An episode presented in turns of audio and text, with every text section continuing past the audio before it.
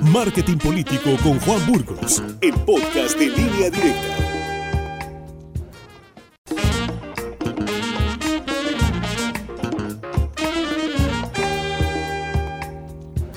Casi la dejas completa, no, no se nota que les gusta la pieza musical. Sí, cómo no. Juan, qué gusto saludarte, bienvenido, buenos días. Víctor, gracias por recibirme aquí en, el estudio. Veo que tenemos nuevo... Pues, eh, estamos reorganizándonos. Se ve bien, se ve bien para que los que nos escuchan por la radio este también nos, nos, pueden ver por internet. Pues amigos del auditorio, eh, hoy eh, voy a hablar de nuevo del marketing político, porque fíjate que está interesante lo que está pasando con estos ambos procesos, insisto, ilegales, pero tolerados, de la selección del posible candidato eh, a, eh, a, la presidencia de la República, tanto por el, la parte opositora como la de el régimen. Eh, si revisamos redes sociales, Víctor, amigos del auditorio, el proceso que está dando más de qué hablar, para bien y para mal, es el proceso del frente opositor. Esta semana han pasado varias cosas eh, que son muy interesantes para mencionar. La primera es que, de acuerdo a dos encuestas, salió de la contienda Enrique de la Madrid. Quedó eliminado después de cuatro, este, perdón, después de un foro eh, donde se hubo, donde hubo ahí una, un, par de encuestas y eh, pues salió, quedó en cuarto lugar. La segunda cosa es que se realizaron el primer y segundo foro temático regional, donde eh, estuvieron ya nada más Beatriz Paredes, Santiago Krill y Xochil Gálvez.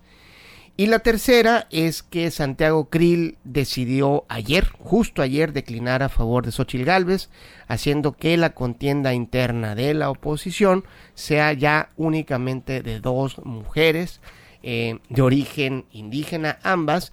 Y fíjense qué contradicción eh, de la oposición se bajan dos hombres blancos privilegiados y le dan prácticamente la candidatura a una de dos mujeres de origen humilde, que ahora son políticas este, prominentes nacionales. las dos de origen indígena. Y ojo, es la primera vez que el PRI considera una mujer como posible candidata del partido. ¿no?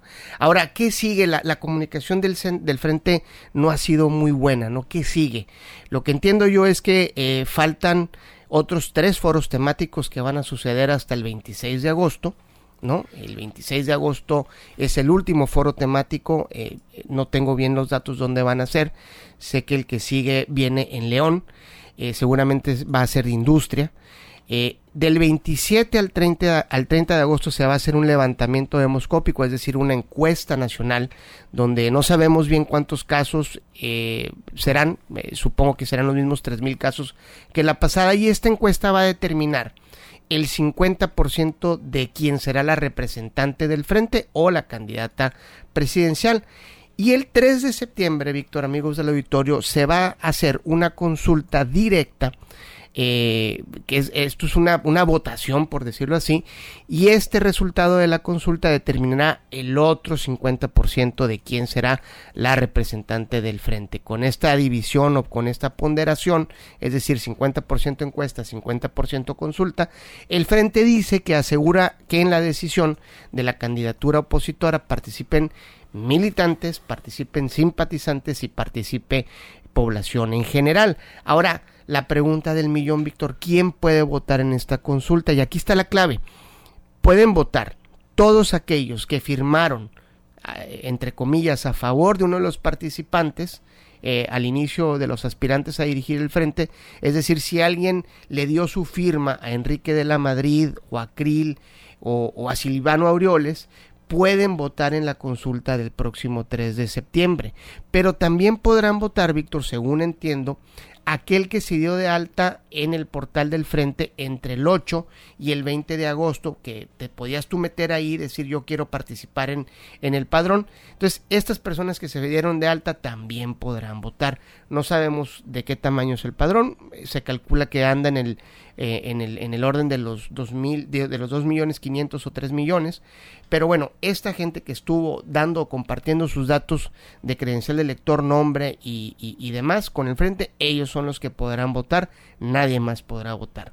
Pero aquí, eh, Víctor, la cosa desde el ángulo político, y la cosa se pone muy interesante, es que hará ahora Beatriz Paredes con la declinación de Santiago Krill a favor de Xochil Gálvez. Hay tres opciones y tres opciones nada más. La primera es, se quedará en un proceso donde lo más seguro es que pierda y quizás se antoje a lo mejor que pierda por paliza.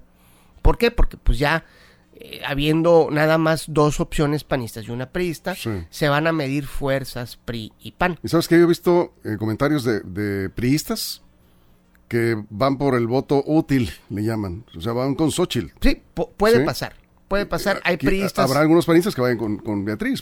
¿Será? Y creo que es más difícil, ¿no? Creo que es más difícil. Sí hay priistas que están aceptando a, a Xochitl. Ahora, la segunda opción es, se saldrá del proceso acusando de un favoritismo para Xochitl. Ya, ella ya en una entrevista con, con Carlos Loret ya dijo ahí algo que, que como que no le gustaba mucho, que estaba todo como para Xochitl. O a lo mejor la tercera posibilidad es si va a declinar, así como declinó Krill, a favor de la candidatura de Xochitl.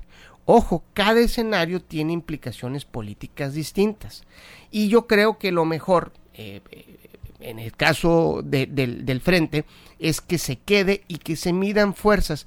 ¿Por qué, Víctor? Porque de esta forma las negociaciones posteriores, no, porque no nomás hay que definir la candidatura eh, presidencial, sino hay un chorro de candidaturas hacia abajo. Están las senadurías, están algunas gubernaturas, presidencias municipales, diputaciones federales, diputaciones locales. Entonces, toda esa negociación se tiene que hacer con base a algún dato tangible y ese dato tangible lo puede aportar Beatriz Paredes diciendo, bueno, ok, este, vamos midiéndonos las fuerzas, ella tiene una buena base priista y vamos a ver cómo resulta esto, Víctor. ¿Cuándo termina el proceso? El proceso termina con la consulta el 3 de septiembre, de acuerdo a lo que entiendo. Ojo, la verdad es que la comunicación del frente ha sido muy mala. Muy, muy mala, ¿no? O sea, los que estamos aquí metidos en esto, que estamos viendo, eh, tenemos que batallar para llegar a esta información.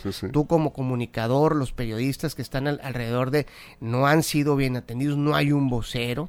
¿No? Pero bueno, eh, quisiera esperar, eh, o bueno, quisiera decir que es un proceso inédito y por lo tanto, pues tiene tantas, pues tantas fallas, ¿no? Entonces, pero bueno, hay que decir que no ha sido una buena comunicación, no hay un vocero, no hay una claridad de fechas, este, de pronto medio cambian las fechas, pero bueno, sí está muy claro que el 3 de septiembre todos aquellos que compartieron sus datos vía internet con el Frente, este, eh, por México, pudieran votar si es que se animan a votar. Que ya nos pasamos, sí. El próximo de más, ¿verdad? Bueno, Estuvo buena la plática. sí, estaba aquí escuchando a Juan Burgos.